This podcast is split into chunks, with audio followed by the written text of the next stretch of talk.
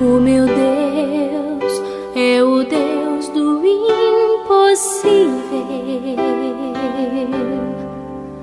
Jeová Jireh, o grande El Shaddai. Bom dia, Betinho. Bom dia, família. Fato Popular. Hoje é terça-feira e a palavra de Deus para nossa edificação encontra-se na carta aos Tessalonicenses, capítulo 5, verso de número 15.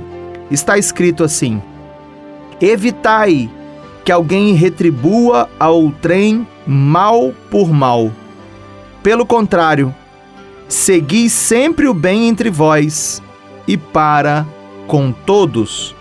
Evitai que alguém retribua ao trem mal por mal. Pelo contrário, segui sempre o bem entre vós e para com todos. Que grande desafio!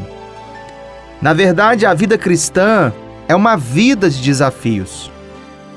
Essa orientação apostólica caminha na direção oposta do protocolo das relações humanas da atualidade.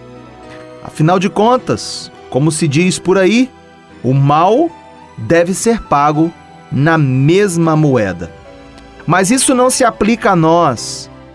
Isso de maneira nenhuma se aplica aos cristãos.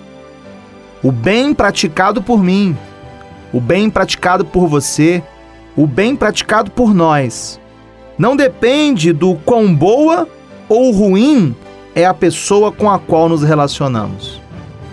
Na verdade, o bem que praticamos depende de nós, do que carregamos dentro e a quem servimos. Pense nisso nessa manhã. Não pague o mal com o mal. Não troque de lugar com ninguém. Pratique o bem, semeie coisas boas que isso vai voltar para você. Vamos orar nessa hora? Se você puder, pare um pouquinho. Nós vamos elevar o nosso pensamento a Deus em oração. Nosso Deus, nós louvamos o teu nome. Te bendizemos nessa manhã pela oportunidade de poder falar contigo. Toma essa terça-feira nas tuas mãos. Toma a vida desse homem, dessa mulher aos seus cuidados. Abençoe, ó Pai, os seus desafios.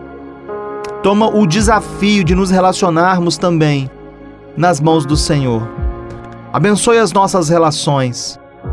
Pai querido, que possamos plantar o bem, que possamos semear coisas boas, independente daquilo que semearam na nossa vida. Nós profetizamos vitória sobre o dia de hoje e nós oramos agradecidos no nome poderoso de Jesus, o Senhor da igreja, e aqueles que creem, onde quer que estejam, Digam comigo nessa hora: Amém, Amém e Amém.